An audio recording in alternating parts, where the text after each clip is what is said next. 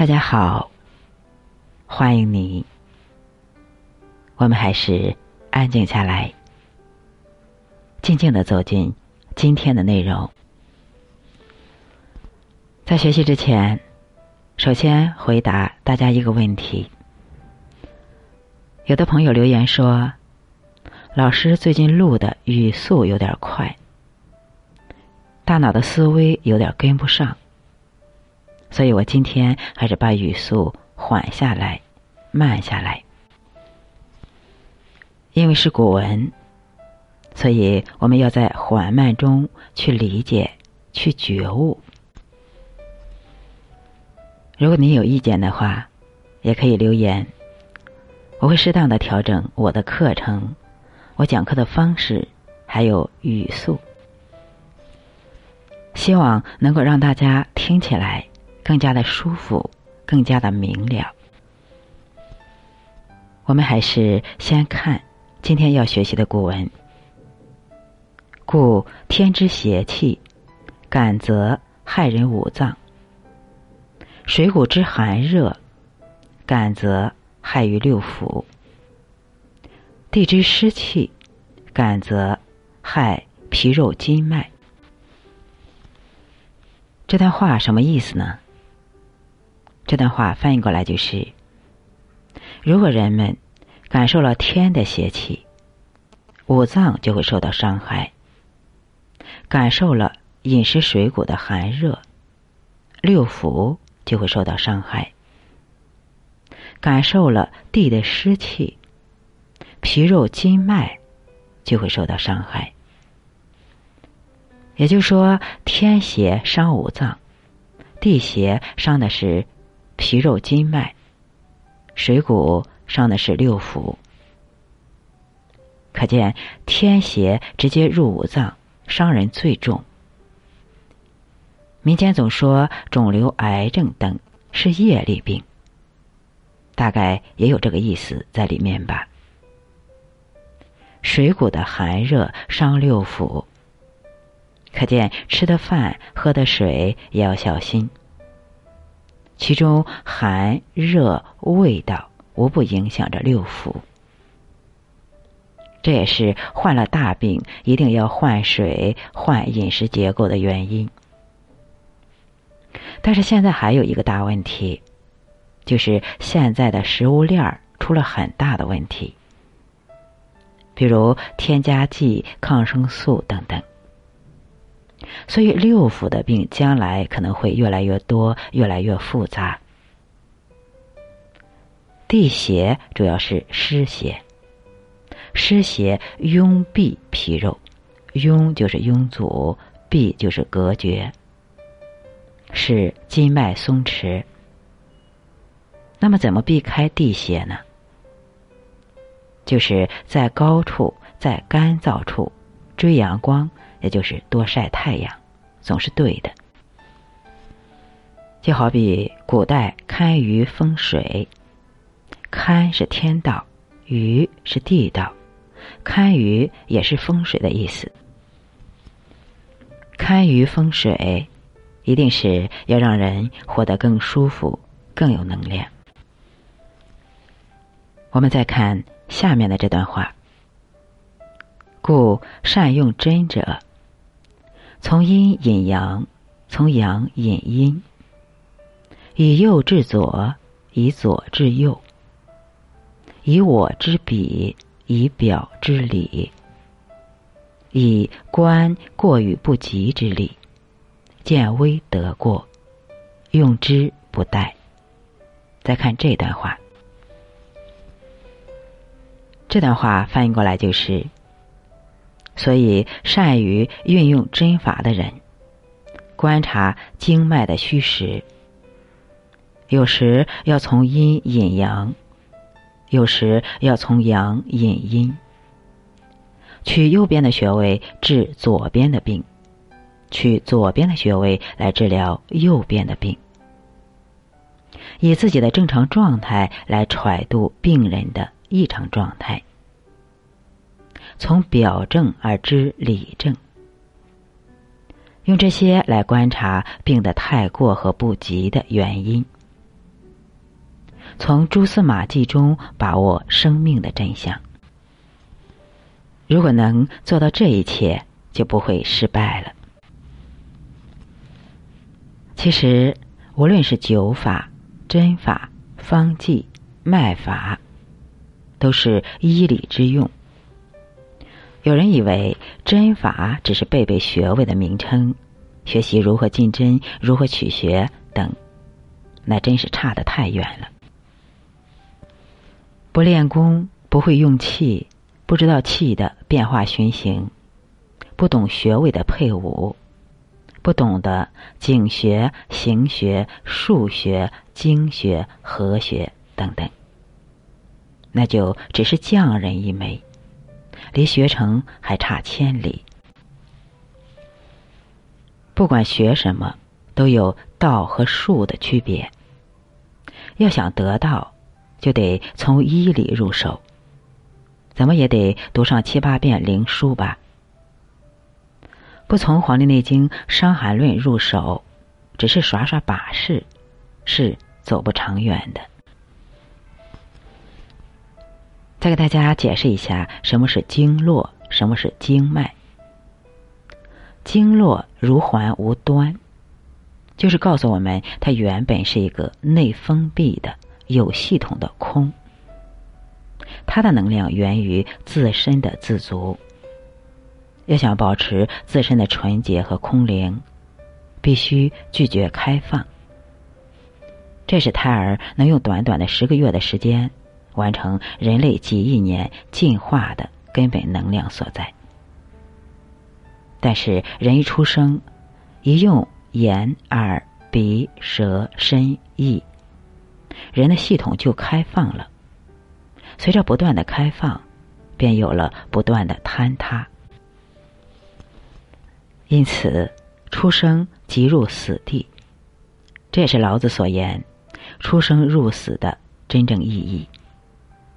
故一切修行不过强调六根清净，不外泄向内求。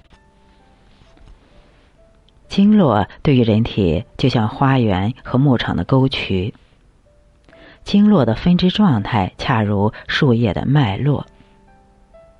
经脉者，所以能决生死、除百病、调虚实，不可不通也。内属脏腑，外络之节，故十二经脉向河流，是连通气，起于末端，内连脏腑。急救的时候，一定要用到五腧穴。七经八脉就像湖泊，是丹田，二者通过络脉相连。循行人体内部的为里支，循行在体表的称为浮支，浮脉的浮。气功和按摩重在里支，针刺在浮支。我们再说一下经脉。经脉就像笼罩大地山川、错综交叉的河流，如环无端，不知何处是开始，何处是结束。它们或者悲伤，或者欢快的流淌，直至生命的结束。经络也可以比喻成情感的河流，你激动，它就澎湃；你冷漠。它就寒凝，你阳光，它就温暖；你阴郁，它就艰涩。你的身体犹如宝瓶，微荡清漾。那些金线银线，大河小流，有来处有去处，溪溪清澈，深潭晶莹。在这些河流之上，有五个点位或者是区域。是气血与治疗的关键点。它们的名字叫做景穴、行穴、数穴、经穴、和穴。犹如人的出生、少年、青年、壮年、老年。我们先说什么是景穴。景穴如泉水之冒出，细小。晶莹、潋滟，十二个井穴在人体四肢的末梢，是阴经和阳经的交汇处，是十二经脉的起始点。这里肉少，气血薄，流速快，也容易堵，适宜用宣散法。比如说，小儿高热、咽喉肿痛，可以用少商伤阳放血的方法。颈主心下痞满，也就是说，颈穴主要治疗心下满这些个症状。我们再说行穴，水流开始流淌，有些欢快，有些迷惘，不知道自己的未来，但是充满了热情，就像无知的少年，盲目而坚定的奔向前方。《难经》六十八难曰：“行主身热。”也就是说，行穴主要应用于发热的症状。比如鱼际穴就是行穴。我们再说一下腧穴。随着河流的壮大，它开始更广泛的接触他者，也开始拒绝痛苦的滋味，因为自己人生的不确定性。同时，为了冲关而积攒了力量，所以变得有些自私了。数主体重结痛，也就是说，数学主要治疗身体重、关节痛这些症状。比如太渊穴、大陵穴都属于数穴。我们再说什么是经穴？经穴是河流之壮年。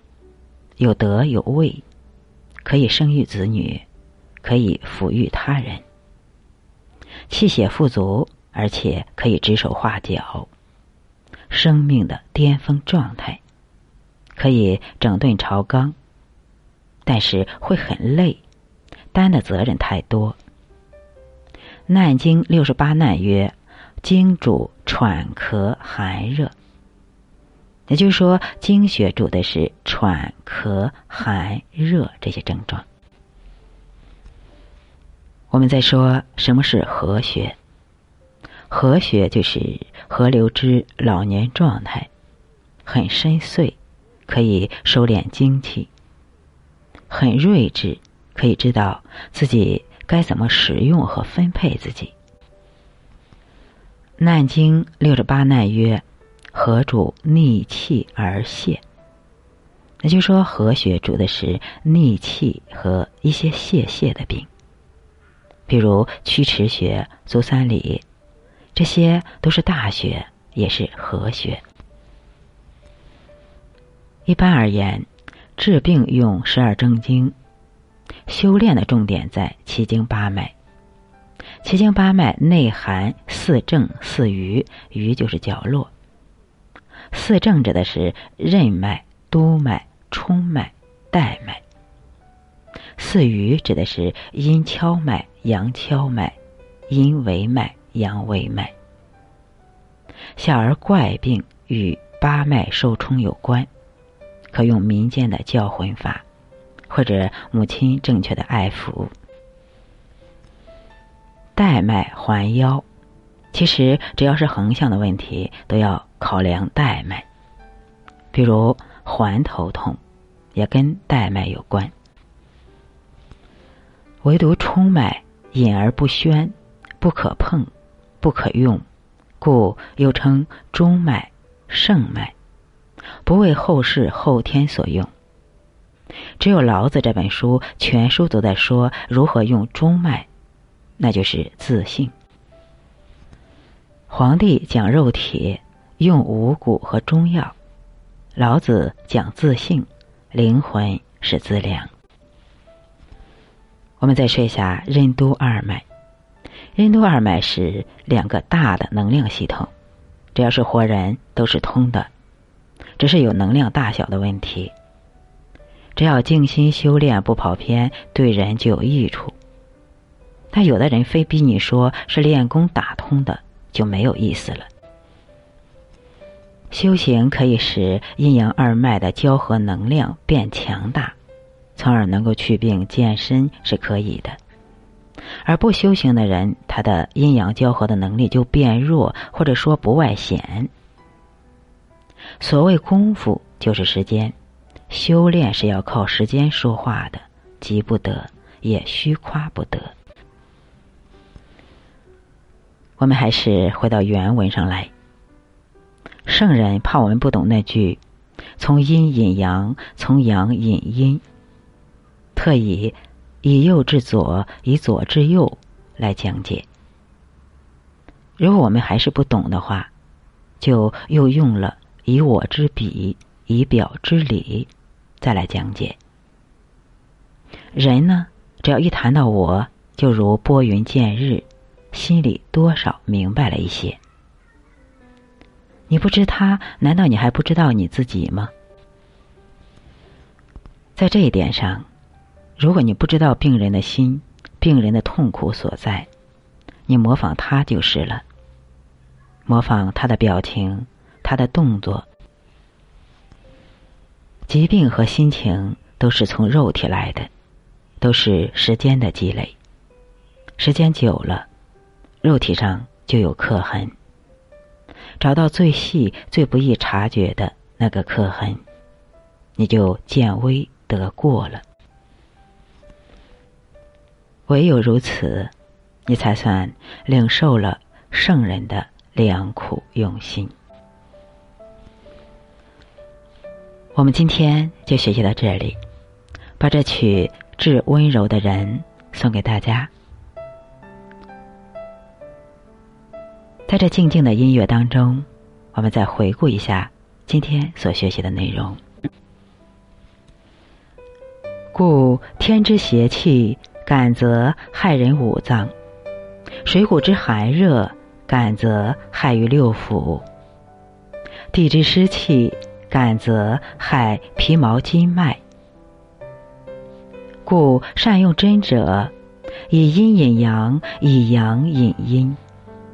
以右至左，以左至右；以我之笔，以表之里；以观过于不及之理，见微得过，用之不殆。我们今天就到这里，感谢大家的收听和关注。希望您把您的心声告诉我，我在不断的改观，不断的精进。使我们这个节目让大家听起来感受更多，收获更多。好，我们今天就到这里。